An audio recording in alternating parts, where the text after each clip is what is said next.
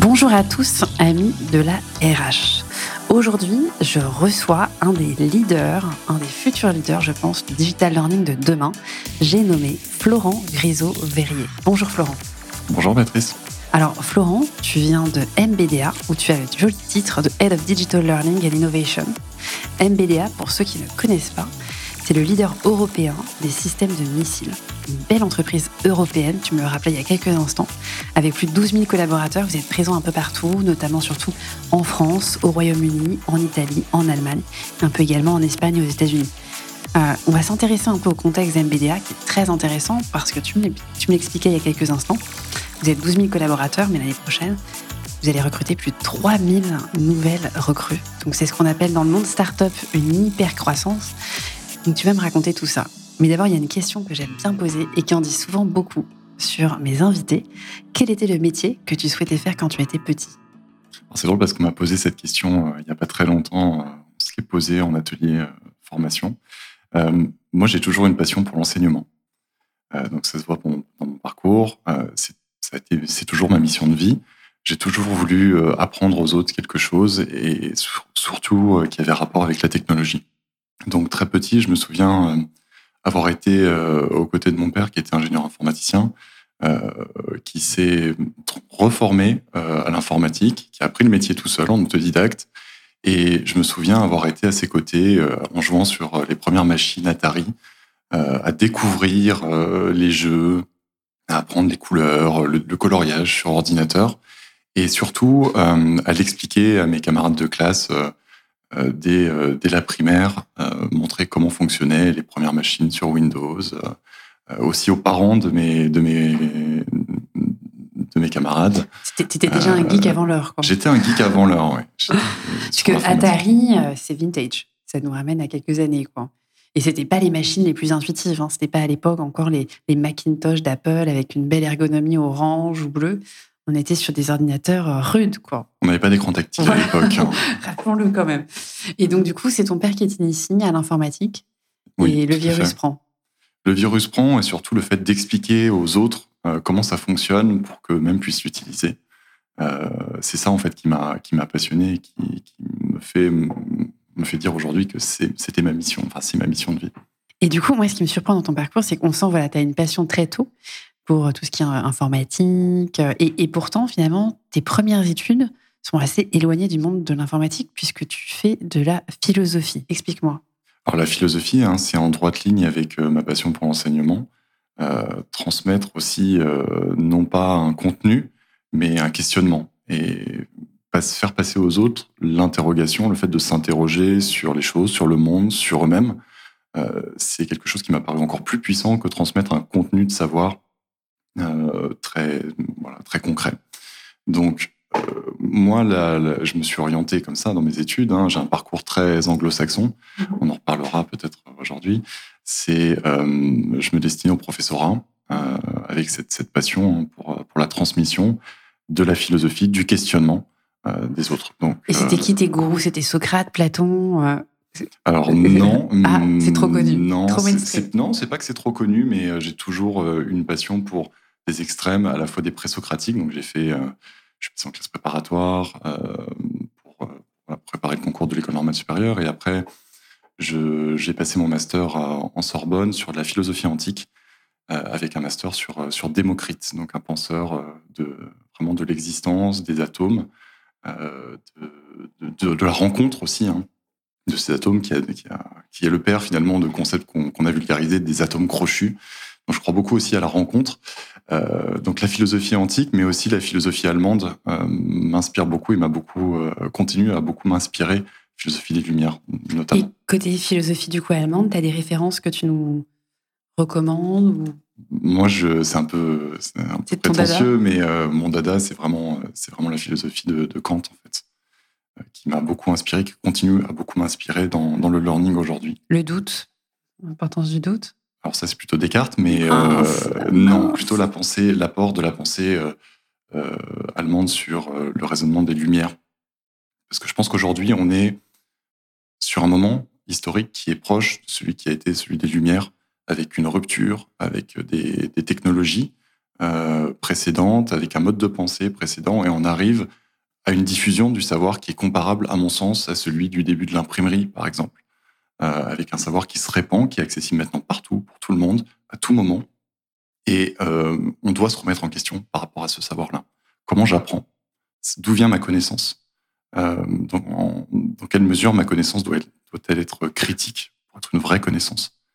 Et dans quelle mesure je dois aussi me remettre en question? Je dois avoir le courage de me remettre en question pour apprendre.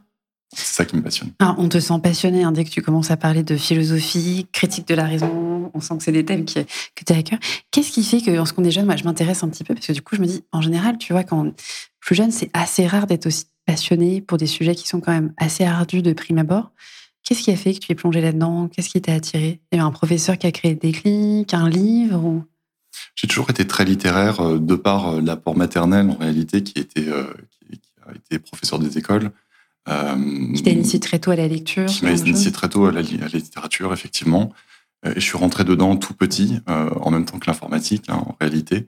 Donc ça, ça a été vraiment la conjonction de l'apport paternel et maternel euh, avec cette découverte du monde de la littérature et de la philosophie euh, de très très jeune.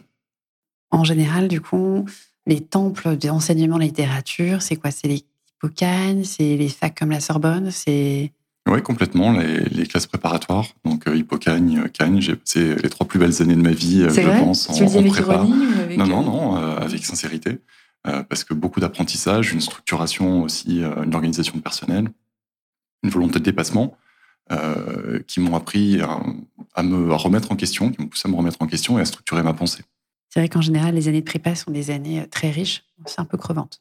Et alors là, tu vas assez loin du coup et tu fais tes classes à la Sorbonne et ensuite tu rejoins Toulouse dans une école de commerce. Est-ce que le choc est pas trop grand? Parce que lorsqu'on est dans la Sorbonne, le temple du savoir, à la française et qu'on se qu'on bascule ensuite en école de commerce Est-ce que comment tu vis ce Il y a eu une différence. Euh, c'est vrai, il y a eu une différence, un choc, non.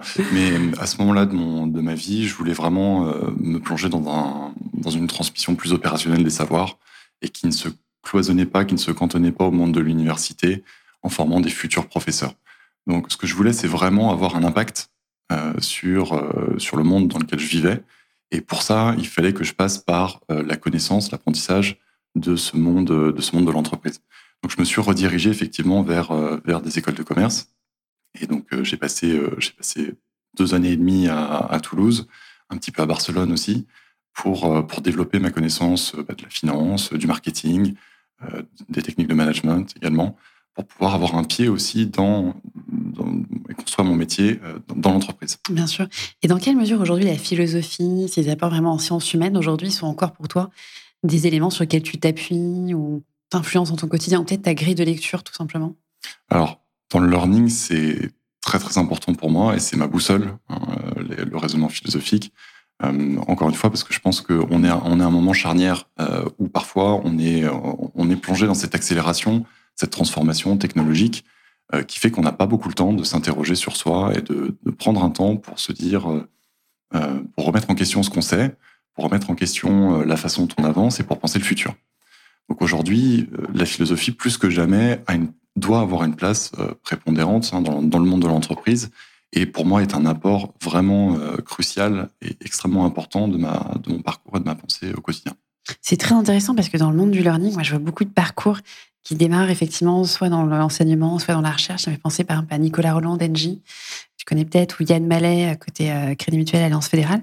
Et on s'aperçoit finalement que c'est des bases très fortes, très solides, qui permettent ensuite d'intégrer le monde de l'entreprise avec un regard assez différent. Aujourd'hui, euh, le, concept, tu sais, de talent atypique, euh, d'aller chercher, tu vois, des talents qui ne viennent pas forcément des mêmes écoles d'ingé de commerce, tout le monde en parle. Mais il y a quelques années, on en parlait moins. Et on s'aperçoit finalement que c'est des apports qui sont excessivement intéressants. Et tu débutes ensuite dans le monde de l'industrie. Et là, tu arrives chez Renault. Raconte-moi. Oui, chez Renault en Angleterre. Donc, j'ai travaillé un peu plus de deux ans en Angleterre euh, à la suite de mes études euh, en management et marketing international, euh, avec la volonté pour moi aussi de voir autre chose, de voir une autre culture, un autre pays, une autre façon de fonctionner. Et donc, j'arrive chez Renault sur un poste de, de, chef de produit junior sur la gamme véhicules électriques.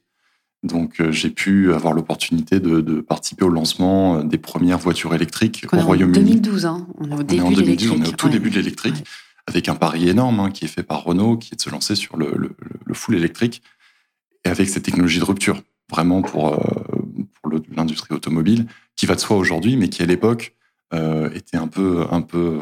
On a eu des réactions très, très contrastées jamais, de la part des concessionnaires et de la part des, des sales euh, régionaux, disant mais c'est n'importe quoi, ça marchera jamais.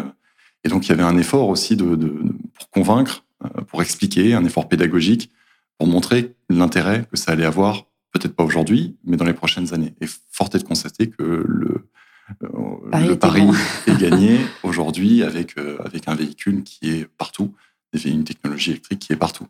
Et, comment ça se fait que tu pars à Londres, en fait? Je reviens sur ça, parce que pour le coup, tu es basé en France. Qu'est-ce qui t'attire là-bas? Euh, En général, parfois, on aime bien débuter un peu dans sa zone de confort. Toi, c'est pas du tout le cas. Tu dis, OK, je veux vivre l'international. Enfin, tu étais déjà parti à Barcelone, tu le disais. Qu'est-ce qui t'attire? Le goût du challenge et puis le, la découverte d'une nouvelle culture. Euh, Londres, euh, c'est à deux heures et demie hein, de, Paris. Je me suis toujours senti très proche de, de cette culture anglo-saxonne. J'ai un parcours anglo-saxonne avec des études de philosophie, qui est beaucoup plus accepté là-bas, tu l'as dit, euh, et moins à l'époque en France. Euh, à l'époque en France, faire des études de philosophie et puis vouloir aller intégrer le monde de l'entreprise, c'est un petit peu suspect. Mmh. Euh, et donc, je me sentais très proche de, de, de cette culture-là, où des gens peuvent faire des études d'histoire de l'art, euh, aller sur du management, aller sur du marketing, aller sur de la finance. Euh, donc ça, c'est l'ouverture et le, le, la mentalité anglo-saxonne est, très intéressante et continue beaucoup à m'inspirer parce qu'on a une une vraie envie d'autodéveloppement hein, des, des, collaborateurs. Le lifelong learning, là-bas, c'est quelque chose qui est culturel. Hein, et, et, se former, euh, on, on, est très loin finalement d'une conception plutôt française avec un plan de formation euh, oui, très top-down. euh, les collaborateurs vont naturellement vers des plateformes, ont cette envie-là et c'est très, c'est très culturel. Et alors, juste après, du coup, ton passage chez Renault en marketing, là, tu fais un pas de côté et tu rejoins un des pontes du learning, j'ai nommé Cross Knowledge comment t'expliques un peu ce passage? Alors, c'est très intéressant parce que du coup, maintenant, aujourd'hui, dans ton poste chez MBDA, tu vois plein d'autres partenaires. Tu as été des deux côtés. Euh, comment ça se fait?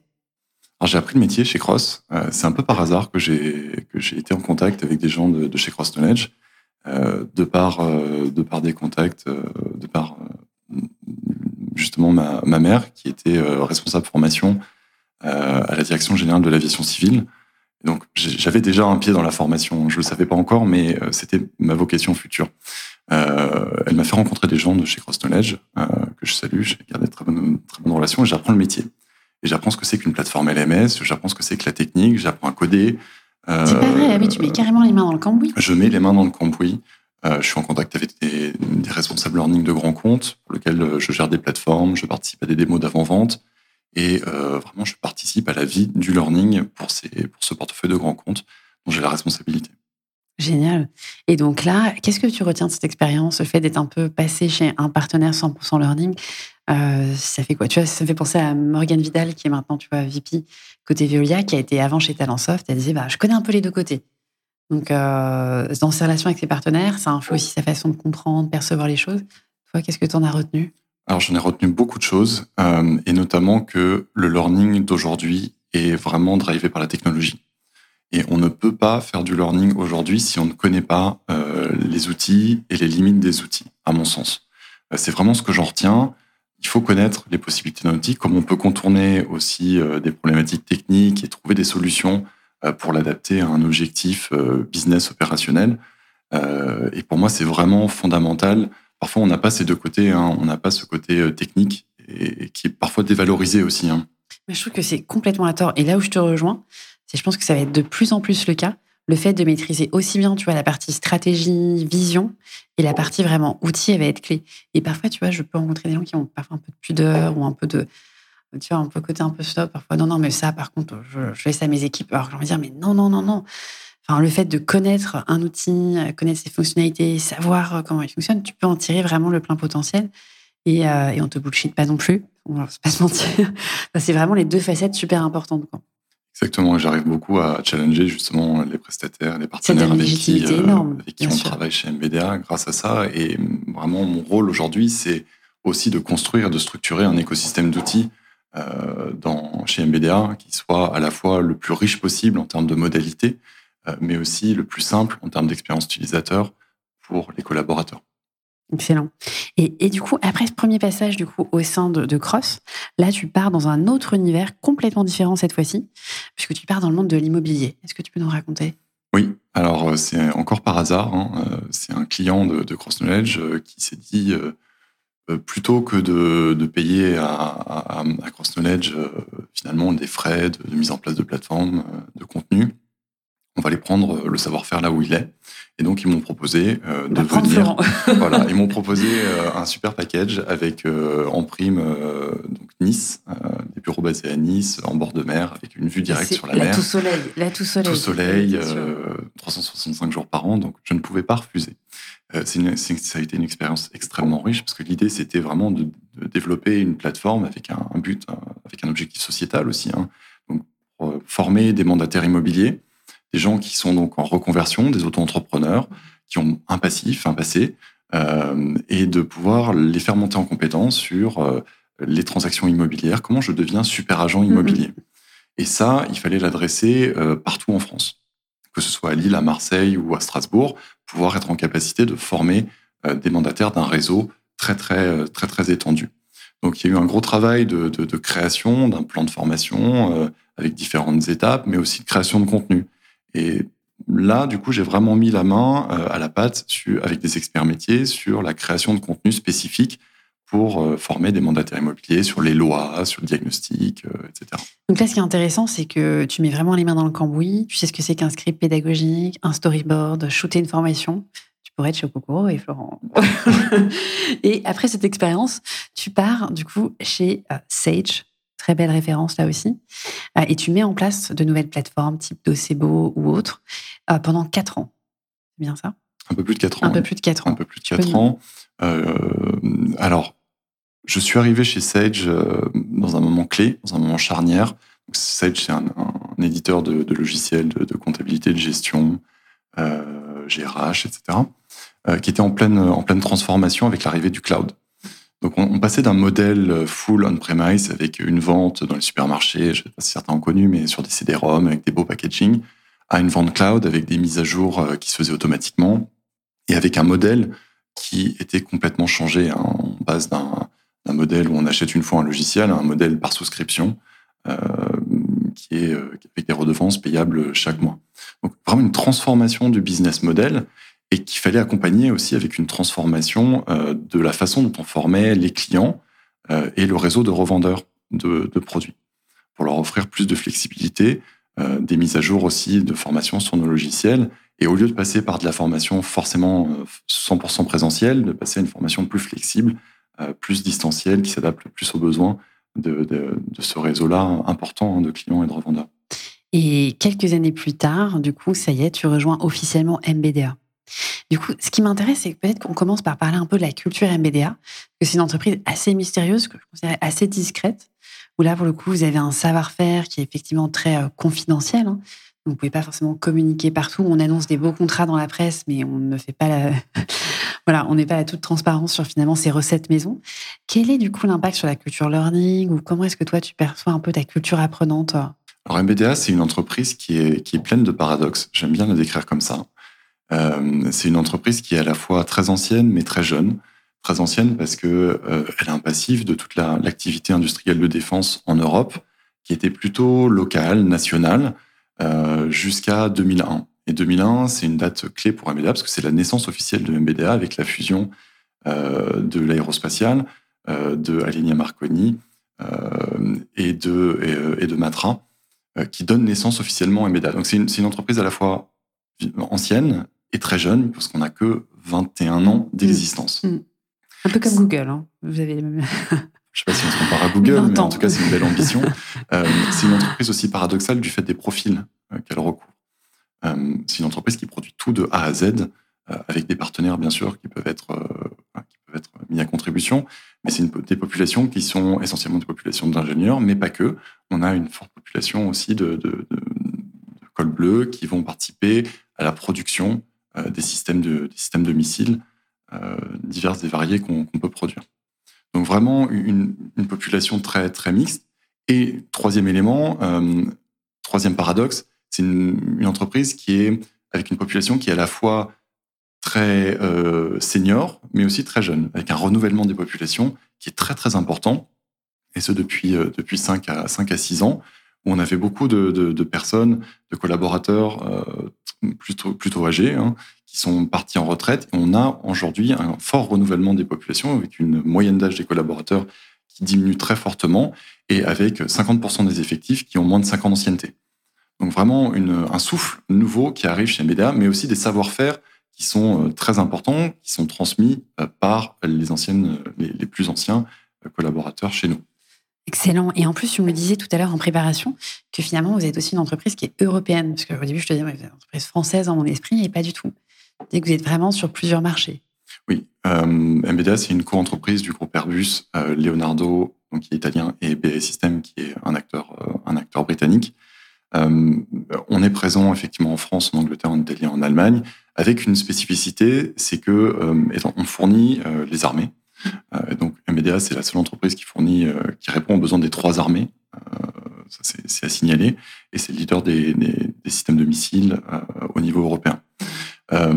c'est une entreprise aussi donc qui a pour client les armées. et en France, le principal client de la France, ce sont les armées françaises. En Angleterre, ce sont les armées euh, britannique, de la même façon en Allemagne et en Italie. Donc aujourd'hui, MBDA, c'est une société encore paradoxale parce que qui est à la fois intégrée européenne, mais aussi très ancrée sur du national, euh, avec ce que j'appelle aujourd'hui une société des nations. On est vraiment sur un, un, niveau de sociétisation avec des, des, des, process qui peuvent être parfois différents, mais avec cette unité, cette, cette, cette, euh, cette importance de la culture commune et des valeurs du groupe euh, qui fait le lien entre ces différentes entités. Et, du coup, comment s'organise le learning Tu vois, dans un, tu le disais, une entreprise avec des cultures, une culture vraiment homogène, mais des nationalités différentes, des profils aussi qui sont très différents, qui vont de l'ingénieur, j'imagine, très très diplômé, à des, collaborateurs qui sont sur des lignes de production, sur des gros rythmes. Comment est-ce que tu as structuré ton équipe? Comment est-ce que tu es rattaché? Tu peux nous donner un peu les, coulisses? Alors, le learning chez nous, il est, il est donc rattaché à la branche des ressources humaines. Euh, et on est structuré de la façon suivante, euh, avec une, euh, ma manager qui est responsable Learning Group, et ensuite des entités qui se déclinent nationalement. Donc on a tout ce qui est Learning et Développement France, Angleterre, Italie, Allemagne. Et puis mon équipe qui s'occupe, qui, agit en transverse. Hein, moi, je, je, suis en B2B avec les autres directions learning pour leur apporter l'aspect de digitalisation, donc la transformation de l'offre, mais aussi d'innovation pédagogique. Et donc, on va proposer, on agit en, en, vrai euh, consultant, en fait, dans la formation, on va apporter cet aspect de transformation et d'innovation au sein du learning euh, chez MBDA. Donc, une organisation très nationale et qui se décline après par site, puisqu'on a des sites de production et on a des sites plutôt dédiés au, design et à l'ingénierie, donc avec des problématiques très différentes hein, dans les pays. Ultra spécifiques. Et du coup, vous avez des académies spécialisées sur vos métiers ou ça reste des académies, tu dis, sur site ou comment tu... On a un mouvement des académies qui est en train de, naître chez MBDA. On prend un peu de recul parce qu'on a la chance et la malchance chez MBDA d'être dans, le système de, enfin, dans, le secteur de la défense et où on a euh, quelques années de retard par rapport à d'autres secteurs qui sont plus avancés dans, le vortex de la digitalisation. Euh, nous, on prend ça avec beaucoup de recul et c'est aussi notre force, mm-hmm. c'est qu'on voit ce que les autres font euh, et donc le, lien est important avec les, autres responsables learning des autres entreprises pour voir euh, ce qu'ils sont en train de faire, parce que on sait que ça va nous arriver dans les prochaines années. Donc on s'inspire aussi des autres et on s'inspire aussi beaucoup des, erreurs qu'ont fait les autres et de la façon dont ils ont pu mettre en place certaines choses qui marchent ou ne marchent pas. Donc chez nous, on, voit les académies arriver, on se dirige vers ce modèle d'académie, mais on prend du recul par rapport à ça en, se disant, euh, on va voir comment ça évolue pour structurer ça demain à travers vraiment un système, un écosystème d'outils qui est en gestation à l'heure actuelle. Super intéressant. Et je voudrais qu'on s'arrête quelques instants finalement sur ta façon ensuite, toi, de travailler et de collaborer surtout, parce que tout à l'heure on parlait, je citais quelques, quelques confrères issus de, de Thalès ou de Safran, et toi tu as une approche qui est très ouverte, tu le disais, tu regardes un peu ce que font les autres, tu vas, tu discutes, tu vas à la rencontre. Ça, tu considères que cette partie-là, ça fait partie de ton job, ce côté un peu benchmark, dénicheur alors non seulement ça fait partie de mon job, mais c'est ce qui me nourrit aussi dans mon travail, euh, d'avoir euh, cette inspiration aussi de l'extérieur pour voir ce qui marche, ce qui marche moins bien, pouvoir avoir des réflexions en commune avec, euh, avec d'autres entreprises, donc d'autres entreprises du monde de la défense, mais pas uniquement. On s'inspire beaucoup aussi de ce que font d'autres entreprises, par exemple en cosmétique avec L'Oréal, d'autres entreprises. Ah oui, tu sors complètement du On sort complètement du cadre et on voit ce qui marche, ce qui marche pas, comment on pourrait l'adapter ou pas chez MBDA aujourd'hui et pour demain. ça, c'est vraiment important pour, pour nous. Et ça, tu l'as intégré un peu dans ton flow de travail? Tu t'es fixé, je sais pas, des, des, jours ou euh, des, des KPI sur ta veille, tes rencontres Comment tu l'organises Non, je je suis pas allé jusque-là dans l'organisation. Euh, Je suis, euh, je crois beaucoup aux rencontres aussi, un peu comme comme Thierry, comme Thierry Bonetto. et c'est les rencontres qui me font, qui me font évoluer, qui font évoluer la façon dont je pense la formation aussi chez MBDA et qui m'ouvrent aussi à d'autres horizons. Donc non, c'est pas organisé. Je profite de chaque occasion, chaque opportunité d'échange, de partage pour pouvoir confronter mes idées et les formaliser, les fixer et pouvoir peut-être les appliquer euh, Ensuite, dans l'entreprise. Et donc tu disais, toi, tu t'inscris plutôt dans un temps long, ce qui te donne finalement le luxe de tirer des retours d'expérience et de voir un peu ce que font les autres et de prendre, prendre ton temps. Est-ce qu'on peut revenir un peu sur les enjeux du moment? Parce qu'on sait qu'MBDA vit une vraie transformation. Vous avez eu des chiffres qui sont euh, tout simplement euh, fous. quel est l'impact finalement sur la transformation culturelle, la formation des équipes? Alors MBDA, c'est une entreprise en pleine croissance et aussi en pleine transformation, euh, en pleine croissance du fait du contexte géopolitique qui est, qui est changeant. Donc on, dépend du contexte géopolitique euh, et avec une pression qui est mise sur les industriels de défense qui est de plus en plus forte euh, sur le nombre de commandes, mais aussi sur le temps qu'on met à produire, à produire des missiles et des systèmes de missiles. donc on est challengé et l'entreprise aujourd'hui arrive à un seuil où on passe d'une entreprise de 10 000, 12 000 personnes, d'une grosse PME, d'une grosse société des nations, à une multinationale. Donc aujourd'hui, le modèle, il est questionné, euh, il est remis en question à tous les niveaux de l'entreprise en se, en se demandant, et pour demain, et à quoi va ressembler MBDA en 2030, en 2040, euh, vers, où on, vers où on se projette? Est-ce que, quel, est, quel est le bon modèle? Donc le learning a un rôle euh, absolument clé dans cette transformation-là. Et on est au carrefour de toutes ces transformations, à la fois de l'intégration d'une nouvelle culture, du nouveau modèle, aussi de nouvelles attentes hein, des collaborateurs euh, qui nous rejoignent, qui ont vécu d'autres choses, qui vivent dans d'autres choses, d'autres façons d'apprendre dans leur quotidien. On est aussi euh, euh, en transformation par rapport au mode de travail qui évolue fortement. Chez NBD France, on est, on est encore assez peu sur le télétravail, mais avec des contextes, des spécificités qui sont très différentes selon les pays. En Angleterre, avec une ouverture au télétravail qui est très très importante, et un open télétravail, euh, un open voilà.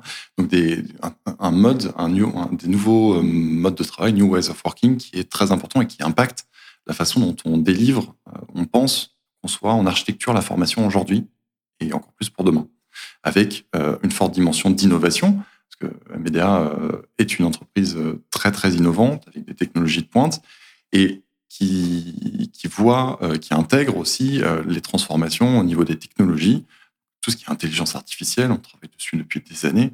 Euh, le quantique, euh, par exemple, qui va aussi transformer la façon dont on a euh, de travailler dans les, dans les prochaines années. Et, comment est-ce que les métiers se transforment Les métiers se transforment de plus en plus vite chez nous. La façon qu'on a aussi de travailler est très, très, très impactée, parce qu'on passe vraiment d'un modèle très traditionnel où des personnes, effectivement, on est sur du temps long. Hein. le cycle de développement d'un missile, c'est de 20 à 30 ans. Euh, donc on a des gens, on a des populations de collaborateurs, de collègues qui ont travaillé toute leur carrière sur le même missile à travers des métiers différents. Aujourd'hui, ce qu'on voit, c'est une fragmentation du monde du travail où on peut passer d'un métier à l'autre, d'une entreprise à l'autre. On a des salariés boomerang euh, qui vont chez Thales, qui vont chez Safran, qui reviennent, euh, qui apportent aussi beaucoup de, savoir et de savoir-faire de, de, concurrence, sans forcément trahir le secret industriel mais qui nous apporte aussi une, qui nous pousse à nous remettre en question en tant qu'entreprise et à remettre en question notre mode de, de, performance, hein, euh, la performance qu'on veut pour aujourd'hui et pour demain. Excellent. Donc on le voit, tu as un poste d'observation super intéressant en ce moment au carrefour de, plein de tendances. Et dans ton poste, en fait, dans ton périmètre, tu as également du coup l'innovation. Euh, Est-ce que tu as des tendances? Alors tu commençais à parler un peu de notamment d'IA. Euh, Est-ce que je sais pas si tu t'es mis sur euh, du Midjourney, du DALI, du ChatGPT ou autre? Euh, je crois aussi que tu souhaites un peu creuser le, monde des podcasts. Est-ce qu'il y a des tendances un peu qui t'intéressent sur 2023 où tu te dis, tiens, ça, j'ai envie de, me frotter? Alors, un peu comme, euh, comme mon collègue Jean-Roch, on a un plan d'innovation. Euh, donc, on structure l'innovation. C'est un, élément très important parce qu'on rationalise l'innovation. et ça, c'est important pour nous. Donc, on sait ce qu'on va explorer en 2023. On sait ce qu'on va explorer en, en, 2024 en termes de modalité. Et puis, on est ouvert aussi, on laisse une place pour des choses qui sont imprévues et qui, qui pourraient être testés à un moment donné. Donc, par exemple, en ce moment, on teste beaucoup tout ce qui est immersif. on, teste beaucoup, on va tester les modalités podcast également. À titre plutôt plutôt personnel, on teste. On a un groupe de réflexion avec le club des learning activists sur effectivement l'intelligence artificielle, ChatGPT, euh, Synthesia, toutes ces nouvelles modalités, tous ces nouveaux outils qui utilisent l'intelligence artificielle pour nous permettre de créer du contenu, euh, des expériences de formation plus rapidement et, peut-être aussi de mettre les efforts là où on a une plus forte valeur ajoutée, nous, en termes en termes learning. Donc on explore tout ça, euh, on voit ce qui marche. L'idée, c'est vraiment de procéder en test and learn, de voir ce qui marche pour nous, de voir ce qui marche pour MBDA, parce qu'on est quand même dans une société de la défense où on ne peut pas utiliser l'intelligence artificielle qui va aller piocher dans les données des collaborateurs. Donc on prend beaucoup de précautions, on a beaucoup une sécurité informatique qui est très très présente, avec laquelle on est partenaire et qui nous permet de, voilà, de, tester, de faire des POC et de voir euh, si c'est applicable ou non pour l'entreprise de défense MBDA. Il y a un mot qui revient beaucoup, enfin deux mots qui reviennent beaucoup, c'est le test and learn. Je pense que ça ferait plaisir à Dilson de Carrefour, où là, vraiment toi, tu es dans une logique d'expérimentation tu le disais tout à l'heure, c'est vraiment tu regardes, tu testes, et si ça marche, tant mieux, on industrialise, et sinon, tant pis, on aura appris quelque chose. Exactement. Et l'agilité aussi de, de, l'équipe hein, vient, vient, de là. Moi, je suis un, grand fan d'Addison, je, je, le vois souvent, je discute souvent avec lui. Euh, j'ai beaucoup apprécié son livre, euh, Test and Learn, du coup. Euh, c'est quelque chose qu'on met en pratique vraiment au jour le jour dans l'équipe. Du coup, ça, ça m'interroge beaucoup parce que tu vois, il y a parfois certains partenaires, certaines entreprises, où la culture est plus une culture un peu de process, de zéro faute. Ça veut dire que toi, tu as réussi en interne de pousser un peu ce droit à l'expérimentation, ce droit au fait de, ben, on, tente et si on se plante, tant pis. C'est quelque chose de communément accepté. Oui, parce, que, je pense, je pense fondamentalement que euh, le learning, euh, et ça c'est ma vraie vision, mon vrai parti pris de manière générale, c'est que déjà le learning n'est pas réductible au training. Hein. En France, on a souvent tendance à penser la formation comme du training. Donc, euh, le training est important, des activités top-down sur du mandatory, sur l'obligatoire, la compliance, sur des habilitations, etc. Mais ce n'est pas que ça, la formation. Hein, le learning, c'est aussi riche de modalités comme le mentoring, comme le on-the-job learning, comme la capacité aussi à aller voir par soi-même quelque chose qui peut être complètement différent de son corps de métier. Euh, ça, c'est inhérent aussi à, la curiosité. Et on pense que euh, le learning, considéré de cette façon-là, c'est un vrai levier de performance à tous les niveaux, pour les individus, pour les, équipes et pour l'organisation. Euh, parce que, in fine, un, individu qui va se former par lui-même, qui a cette curiosité, qui a cette audace de remettre en question aussi ce qu'il sait, euh, ça va être un individu performant. De la même façon, une équipe qui essaye, qui teste, qui fait des erreurs, mais qui a aussi à apprendre ses erreurs, euh, va être une équipe euh, qui va progresser, qui va apprendre.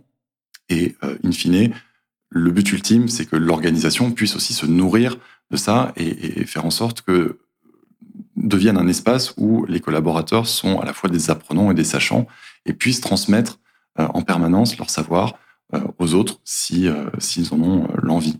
Et tu disais très justement, finalement, se former, c'est pas nécessairement être dans une classe ou être devant son écran, devant un module digital learning, c'est aussi, comme tu disais, du mentoring, euh, apprendre avec ses pairs, et bien plus largement, ça prend des formes qui sont tacites parfois et, pas formalisées. Alors, du coup, Jean, j'arrive à la partie de ce podcast un peu plus personnelle, puisque du coup, tu as un esprit euh, affûté, avec beaucoup de projets, tu travailles avec euh, des équipes qui ont l'air aussi des mordus du learning. comment tu as réussi à construire ton, ton équilibre de vie? Est-ce que tu gardes un œil sur ton téléphone? Euh, tu coupes jamais ou au contraire, tu as réussi à te, créer des plages où tu te dis euh, je suis plongé dans, dans Kant et, personne ne me dérange. Effectivement, euh, pour moi, les deux aspects sont, sont, ne sont pas contradictoires, en fait, parce que l'aspect technologique est très important pour moi. Donc, je suis quelqu'un de très connecté. je vais beaucoup voir ce qui se passe sur les réseaux. T'es plutôt Twitter, Instagram? Je suis pas très Twitter ni Instagram. J'ai essayé de limiter justement les, les, réseaux et je suis plutôt vraiment LinkedIn. et puis, je vais voir, je vais farfouiller des articles, des choses qui m'intéressent. Donc, il y a cet, cet aspect techno mais euh, pour moi, qui ne doit pas empiéter aussi sur euh, l'aspect réflexif. Et je, fais en sorte de ménager des plages euh, de réflexivité, que ce soit le matin, avec des rituels du matin. oui, comment tu t'organises sur ton matinée Tu arrives à sanctuariser un moment de calme le matin J'essaye de sanctuariser. Alors, chez moi, ce que je fais, c'est que ça passe par le sport. Ah. Et je suis très sportif. Qu'est-ce que tu depuis plusieurs années. Donc, j'ai beaucoup couru à une époque de ma vie. Euh, j'ai couru beaucoup de marathons, Ah, marathon, huit marathons, carrément. Huit marathon marathons? New York. euh, Moi, je me suis arrêtée au semi et c'est quand j'ai fini mes semis, semis. je me suis dit c'est fini. J'avais le marathon. T'as fait le marathon de New York? Oui, j'ai fait le marathon de New York. Alors pourquoi, pourquoi j'ai fait le marathon de New York? Parce que je pense que fondamentalement, ça me nourrit aussi dans mon activité. C'est un temps pour moi où on arrive à déconnecter aussi du corps et on arrive à, à atteindre une sorte d'état méditatif où on peut vraiment se décharger des pensées, de la rumination qu'on a et avoir les idées claires. Et pour moi, c'est ça qui est important, c'est ça qui est important dans l'activité sportive, c'est de pouvoir se dégager du corps euh, et de pouvoir avoir un temps pour penser. Et donc, je continue mon, mon- mon rituel du matin, c'est ça. hein. ma journée commence euh, à 6 heures par une heure de sport, que ce soit en salle. euh, J'ai beaucoup fait de triathlon aussi euh, précédemment. Donc, du vélo, euh, de la natation, de la 6 course à pied, 7 de la salle. c'est, euh, 6 heures, 7 heures, c'est du sport. Tu toujours. vas à la salle? Oui, où je fais du vélo, je cours, et ça me permet de bien commencer la journée et d'avoir ce, ce moment pour moi aussi où je vais réfléchir à euh, comment je vais traiter un problème, comment on va avancer. Généralement, on trouve beaucoup plus de solutions après, après C'est une heure de sport qu'avant. Et là où je te rejoins, c'est que le sport, enfin, la course à pied, il y a vraiment quelque chose de méditatif. Tu flottes, et là, c'est la détente, tu te, te fais tomber ton stress. Ah, Il y, a le- beaucoup de le parallèles matin, c'est avec, euh, il y a beaucoup de parallèles avec la vie aussi. hein. Il faut être, euh, quand on prépare un marathon, il faut être très rigoureux. On a beaucoup de, on a un plan d'entraînement qui est très long, euh, qui est très exigeant, qui parfois peut empiéter aussi sur la vie perso, euh, perso, professionnelle. Mais l'important, c'est de se rappeler que ce qui compte, c'est pas d'arriver le premier. Moi, je fais pas pour ça. C'est, euh, d'arriver à finir la course. Euh, et vraiment, euh, c'est pour moi une allégorie de la vie, hein, où il y a des jours on a envie d'abandonner, mais on se dit non, il faut que j'arrive au bout. Et, et finalement, c'est toujours un combat contre soi-même. Et peu importe combien de marathons on a couru, quand on passe les lignes d'arrivée, c'est une émotion qui est toujours aussi forte et toujours aussi importante Même parce que c'est une vraie victoire, même au bout du huitième. Euh, le huitième, ça a été le marathon de Berlin et ça a été très compliqué, mais c'est toujours une victoire contre soi euh, qui, s'obtient avec de la discipline, de la cohérence, de la consistance et qui permet vraiment d'aller au bout de soi-même, littéralement. Pour moi, c'est vraiment euh, une partie importante de ma vie qui a structuré aussi, qui structure mon parcours. Se dire, c'est une course de fond. Même si les technologies vont très vite, on accélère de plus en plus. C'est pas ça qu'il faut voir plus loin. Il faut voir plus loin, il faut arriver à se projeter à 5 ans, à 10 ans, voir comment, euh, comment l'entreprise évolue, comment le monde évolue, et comment est-ce qu'on fait du learning aussi, ce levier de performance dont j'ai parlé précédemment, qui va impacter les collaborateurs et l'entreprise dans sa globalité. Excellent. Donc toi, ton échappatoire, ta soupape de décompression, c'est vraiment du coup euh, le sport. Oui. Et comment tu fais pour t'alimenter? Alors tu, tu disais voilà, tu t'as aménagé des plages un peu réflexives. Et tes principales sources d'inspiration, qu'est-ce que c'est? Est-ce que plutôt les livres, les, euh, les conférences, les, les, euh, les podcasts, les expos Qu'est-ce qui te nourrit euh, au quotidien? Alors, ce qui me nourrit au quotidien, c'est beaucoup les rencontres, hein, c'est beaucoup les échanges, hein, notamment avec, euh, avec le club des learning activistes, mais aussi avec tous ceux que je peux rencontrer, croiser, échanger euh, en conférence. Donc ça, c'est une vraie source d'inspiration pour moi dans ma vie professionnelle. C'est aussi beaucoup de choses que je tire à côté de mes lectures qui sont pas forcément liées à mon travail, euh, sur, euh, la, sur, sur des romans, sur euh, des, de la philosophie, qui me permettent de me nourrir. C'est une de mes questions. Tu lis plutôt des choses professionnelles, des choses plutôt. Je lis de tout. Je lis de tout tout le temps. Voilà, c'est. Je suis un très grand lecteur Qu'est-ce et que je tu suis nous très recommandes rapide. récemment? Tu as des, des lectures un peu sympas ou récentes ou pas hein, d'ailleurs Si tu avais quelques bons, bons ouvrages avant les, les vacances de Pâques à nous, nous glisser? Moi, je- là, je suis beaucoup en ce moment dans, bah, dans, dans des lectures très pro. Euh, donc, euh, je suis. euh, D'ailleurs, je, je- je le salue. Euh, je suis coaché par quelqu'un de formidable qui s'appelle Hervé Dacosta et qui, avec qui on travaille sur le super. leadership. Ouais, ouais. Et justement, ça me pousse à me remettre en question. Et donc, il, y a- il me suggère aussi, à travers son, son, son coaching, son enseignement, des lectures qui sont vraiment très impactantes pour moi en ce moment. Et notamment euh, toute la série de, de Kenneth Blanchard sur euh, One Minute Manager, bon, c'est un classique, euh, mais qui m'inspire énormément. Un modèle de leadership, Mm. leadership situa- situationnel, euh, motivation des équipes, euh, qui me fait beaucoup progresser en ce moment sur la façon que j'ai aussi d'influencer, de l'idée aussi le, le learning et d'in- d'influencer des interlocuteurs dans l'entreprise. Alors, tu citais euh, Kenneth Blanchard, hein, qui est un des boss aussi de la PNL. Je m'arrête juste un instant sur le fait que tu te fais coacher.